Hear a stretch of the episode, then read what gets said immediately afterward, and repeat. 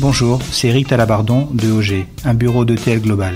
Nous aidons les entreprises françaises qui s'installent en Espagne via la constitution de la société, l'accompagnement à l'installation des dirigeants et employés, la comptabilité, la gestion et le juridique. EOG réunit une équipe de professionnels, spécialistes en création de PME, qui souhaitent développer une activité en Espagne, avec un interlocuteur unique, francophone et une méthodologie française. Nous sommes ravis d'accompagner le podcast Tous les chemins mènent à Barcelone. Tous les chemins, tous les chemins mènent à Barcelone. Parcours, carrière, réussite, échec. Un podcast d'Aurélie Chameroy sur Equinox Radio. Pour sa troisième saison, Tous les chemins mènent à Barcelone propose désormais une fois par mois une rencontre avec un expert pour livrer des conseils pratiques aux entrepreneurs ou futurs entrepreneurs francophones en Espagne. Les parcours d'entrepreneurs continuent eux aussi une fois par mois. Nous nous retrouverons donc désormais tous les 15 jours. Pour le premier épisode de cette nouvelle formule, je suis allée chez l'avocate Audrey Clémenceau qui télétravaillait depuis son appartement barcelonais. Audrey est arrivée à Barcelone la même année que moi, en 2008, et nous nous connaissons je crois depuis le début d'Equinox, il y a 9 ans, voire même peut-être un peu avant. Après être passée par de grands cabinets, elle a monté avec son associé espagnol Yolanda Bassas son propre cabinet, Bassas et Clémenceau, qu'elles ont voulu à taille humaine et éthique. Spécialisée dans l'accompagnement des entrepreneurs français à Barcelone, Audrey était donc l'experte qu'il nous fallait aujourd'hui pour faire le point sur les erreurs à éviter quand on se lance en Espagne. Audrey, bonjour. Bonjour Aurélie. Alors je suis ravie de faire avec toi euh, ce premier épisode nouvelle formule euh, de Tous les chemins mènent à Barcelone. Et nous allons évoquer un petit peu aujourd'hui toutes les erreurs à ne pas faire quand on se lance à Barcelone. Tout à fait. Et alors moi je pensais à, à l'une qui est peut-être l'une des plus courantes déjà pour commencer, c'est que l'Espagne étant pays voisin, on a peut-être tendance à penser qu'on peut s'implanter de la même manière en France qu'en Espagne. Tout à fait. Alors effectivement c'est une réflexion euh, que presque tous les clients font. Euh, c'est pas très très loin, on a juste la frontière euh, à passer, on peut même la passer euh, en voiture sans aucun problème. Et du coup, la majorité des Français qui veulent s'implanter en Espagne pensent qu'ils peuvent le faire de la même façon que de la façon qu'ils ont monté leur business en France à l'époque. Or, effectivement, c'est une grosse erreur à ne pas commettre parce qu'effectivement, il y a quand même, même si les frontières aujourd'hui sont moins euh, importantes que ce qu'il était à l'époque, euh, on est quand même dans un pays différent qui fonctionne d'une façon très différente et le droit applicable est différent. D'ailleurs, il faut faire attention parce qu'en Espagne, on a plusieurs communautés autonomes. Et donc, dans chaque communauté autonome, il y a un droit différent qui peut s'appliquer, notamment si vous faites du B2C. Donc, euh, il y a vraiment une différence dans la législation, mais aussi, euh, j'imagine, dans la culture. Hein. Euh, alors, les Français ont l'habitude, ou du moins euh, la mauvaise habitude, si j'ose m'exprimer ainsi, de vouloir venir donc en Espagne avec leur marketing à la française, leur contrat à mmh. la française. Voilà. C'est quelque chose qu'il faut éviter parce que, ben, d'une part, euh, les références culturelles sont vraiment différentes entre les deux pays. Et quand on veut s'implanter dans un pays, en fait, il faut aussi tout simplement ben, s'adapter à la culture juridique et à la culture linguistique du, du pays aussi. Donc il faut savoir se diriger euh, à la target espagnole. Donc euh, le vocabulaire va être différent, mais les références culturelles vont être différentes. Les petites blagues vont être différentes mhm. euh, en termes de marketing, j'entends. Et traduire simplement son contrat français en espagnol, c'est une première étape, mais en fait, il faut vraiment aller au-delà.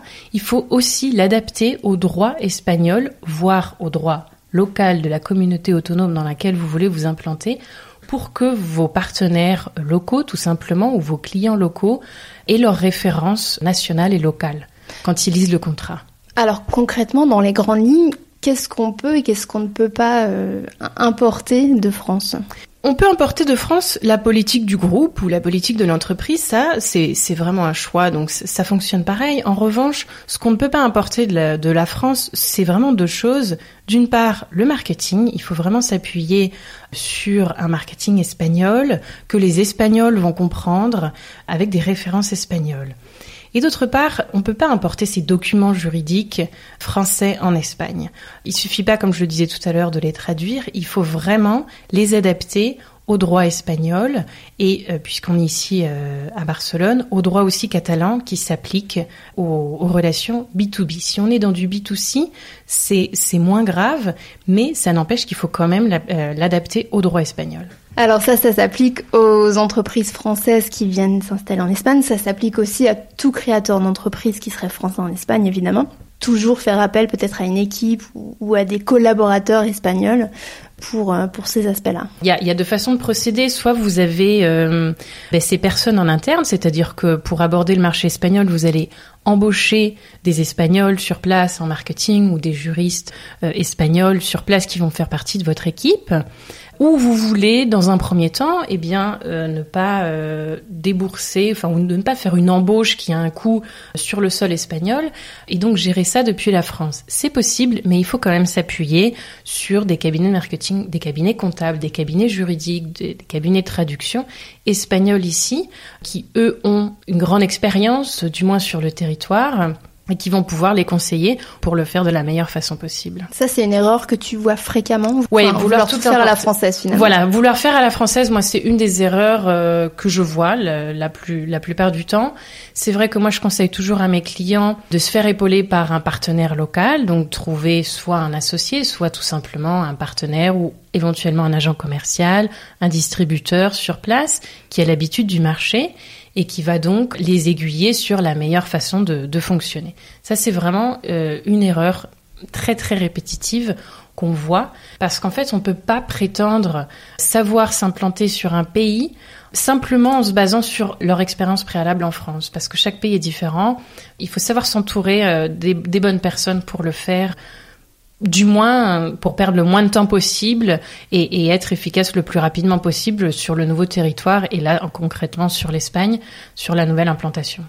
Il y a un autre sujet qui pose souvent problème aux Français qui se lance ici en Espagne, c'est le statut juridique. Mhm. Est-ce qu'on pourrait évoquer notamment euh, la différence entre autonomo, euh, société, et surtout qu'est-ce que ça implique ici en Espagne, le, choix de ce statut? Alors en Espagne, quand vous voulez euh, monter votre business, on a deux choix. Donc soit sous la forme de ce qu'on appelle en France auto-entrepreneur, c'est ce qu'on appelle ici, nous en Espagne, el autónomo, mhm. soit sous la forme de société.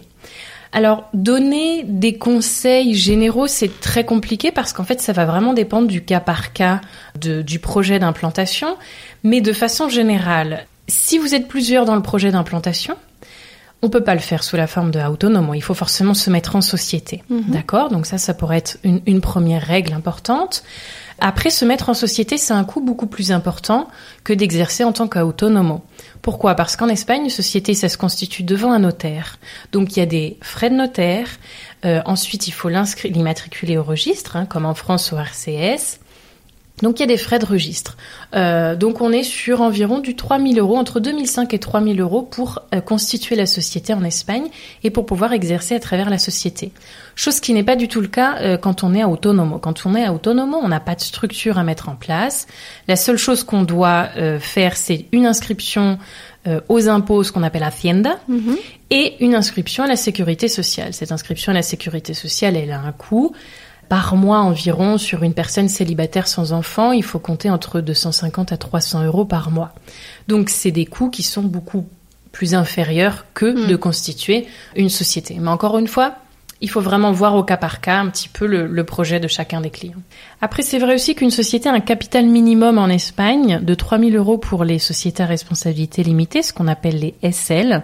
Donc si vous avez besoin aussi d'un financement d'une banque, c'est certain que se présenter face à une banque sous la forme de société avec un capital minimum déjà euh, de 3000 euros ou même plus, parce que c'est le minimum, hein, on, peut, on peut mettre bien évidemment beaucoup plus, ça entraîne sans doute plus de crédibilité dans, l'esprit euh, de la banque qui va vous financer votre projet que de voir un autonomo euh, qui est tout seul et qui n'a pas de structure derrière. D'accord. C'est vraiment la, les deux grosses différences qu'on peut voir euh, entre les deux structures. Alors, on parlait tout à l'heure de, de, de la culture française. Par exemple, au moment de négocier un contrat, j'ai l'impression que la culture ibérique est beaucoup plus détendue. Est-ce que ça, ça compte? Est-ce que ça, ça, se traduit aussi dans le monde des affaires? Comment justement on peut s'adapter? J'imagine que c'est une erreur que font les Français aussi euh, fréquemment. Alors tout à fait. Euh, négocier un contrat en, en Espagne, euh, c'est vraiment différent que négocier un contrat en France. En France, nous les Français, euh, même si ça fait 20 ans ou 30 ans que vous travaillez ou faites du business avec quelqu'un, vous allez vous le voyez, vous allez lui serrer la main. Et vous allez être très formel en règle générale, vous n'allez pas parler de vos enfants, de votre famille, de votre vie personnelle. On reste vraiment dans le business. Bien que ça dépend les secteurs, hein, mais, mm. mais de façon générale, non? En Espagne, c'est très différent. Les gens sont, euh, comme tu l'as dit, beaucoup plus... Euh, bah, j'ai le mot relax qui me vient en tête, mais beaucoup plus décontracté, voilà, détendu. c'est peut-être le soleil qui fait ça, je ne sais pas. En tout cas, c'est une réalité.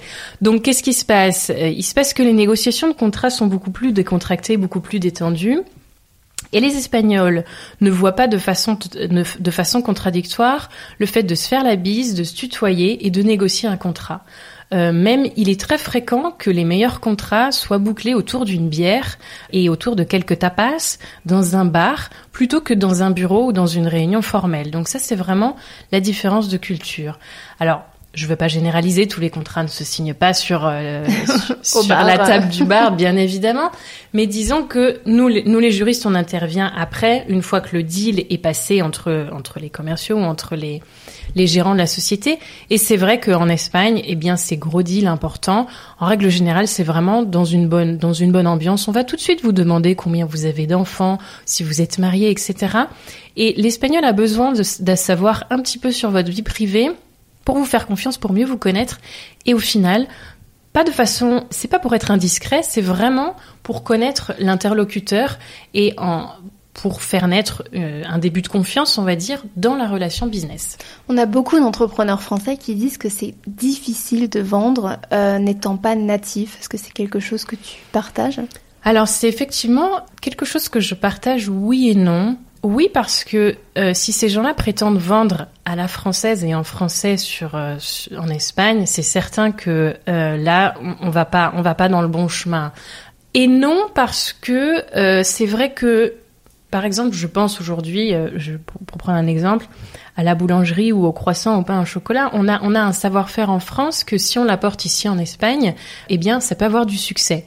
Mais même si les produits sont français, que le savoir-faire et que les traditions peuvent être françaises, euh, il faut quand même le faire à l'espagnol. C'est-à-dire qu'il faut se mettre sur un horaire espagnol, il faut parler espagnol, voire catalan si vous euh, prétendez vendre ici en Catalogne, parce que finalement vos consommateurs vont être espagnols et catalans. Donc oui, le mot français ou le fait que vous soyez française, ça peut être accrocheur dans un premier temps, mais si ensuite ils voient la que la personne ne fait pas d'effort pour s'intégrer, c'est vrai que ça peut être un frein. Garder son identité française, mais vraiment s'intégrer dans la manière de faire des affaires, évidemment.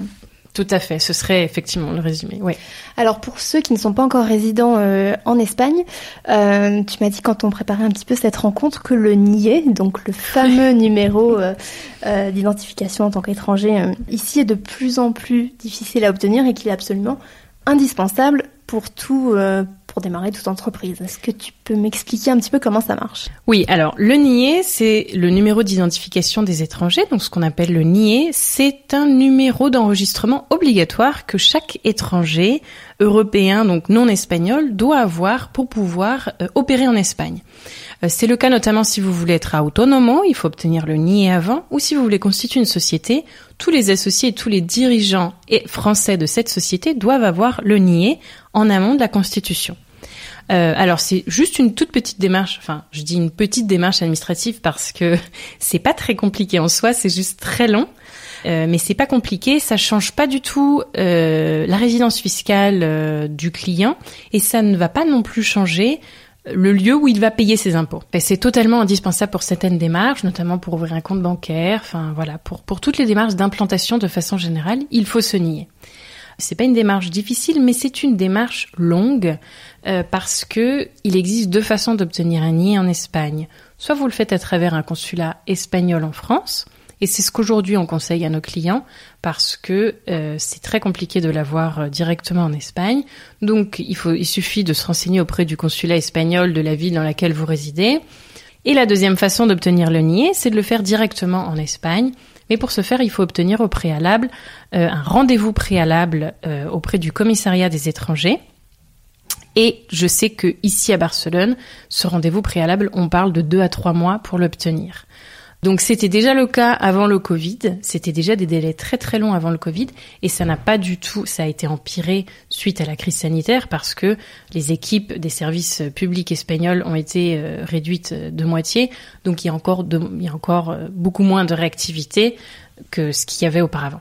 Donc si je comprends bien, c'est une des choses à faire le plus rapidement possible quand on veut se lancer. C'est la toute première chose à faire, effectivement. Alors Audrey, pour terminer cet épisode, je voulais juste te demander, selon toi, ton, ton expérience, quelles sont les qualités les plus importantes pour un créateur d'entreprise français à Barcelone ou un créateur d'entreprise en général en Espagne et, au contraire les défauts qui pourraient l'empêcher euh, d'avoir du succès dans son entreprise? La grande question. Voilà. Alors je pense que les qualités euh, qu'un entrepreneur français euh, devrait avoir pour s'implanter en Espagne, je pense que la première est, euh, la capacité d'adaptation ou la flexibilité pour justement pouvoir s'adapter donc au marché français et ne pas être fermé à l'implantation de ses produits ou de ses services en Espagne à l'espagnol. Ça, je pense que c'est une des plus grandes qualités. La deuxième qualité, ça pourrait être la curiosité. Je pense que quand on veut s'implanter dans un pays étranger, il faut en être curieux. On a beaucoup à apprendre toujours des autres et encore plus des autres qui sont différents de nous. Et je pense que ça, ça peut s'appliquer dans le business. Donc être curieux, vouloir apprendre la langue, déjà, ce serait quelque chose de, pas mal et ça passe par la hein. curiosité. Tout à fait. Euh, donc ça, ça pourrait être les deux grandes qualités et les défauts. Alors je pense qu'il faut pas être trop cocorico, hmm. même si c'est bien de le euh, rappeler. Voilà, c'est bien de le rappeler, même si euh, même si on peut être bien évidemment fier de nos valeurs, de, de voilà de, de, notre nationalité, je pense qu'il faut il faut parfois être assez humble euh, par rapport à ça quand on quand on veut s'implanter à l'étranger. Et la deuxième, le deuxième défaut, on va dire, c'est qu'il faut pas être trop pressé, parce que ici en Espagne, les choses ont un rythme différent. Euh, les gens ont une façon différente de faire du business. Il faut respecter ça. Si on arrive à la française, euh, je dis toujours cette petite expression de si on arrive en faisant notre petit Napoléon, on va pas être bien reçu, c'est évident. Donc voilà, il faut pas être pressé. Euh, c'est pas un manque de confiance qu'ont les Espagnols en nous. C'est simplement que c'est un pays qui fonctionne différemment. Donc nous en France, on va être habitués parfois à aller très vite sur certaines démarches qui vont mettre beaucoup plus de temps en Espagne euh, et vice versa. C'est-à-dire que voilà, il y a, y a, des bons côtés de cha dans, dans, chacun des pays. Il faut les respecter et simplement s'adapter au timing euh, espagnol. Merci Audrey pour tous ces bons conseils. Merci à toi Aurélie de m'avoir invité. Tous les chemins, tous les chemins mènent à Barcelone. Parcours, carrière, réussite, échec. Un podcast d'Aurélie Chameroy sur Equinox Radio. Si cet épisode vous a plu, partagez-le sur vos réseaux sociaux et laissez-nous des commentaires sur Apple Podcast. Ça aide à faire connaître le podcast et à faire grandir notre communauté. Tous les chemins mènent à Barcelone s'écoutent sur Equinox, rubrique podcast, mais aussi Spotify, Apple Podcast, Deezer, Podcast Addict et toutes les plateformes de podcast. Equinox.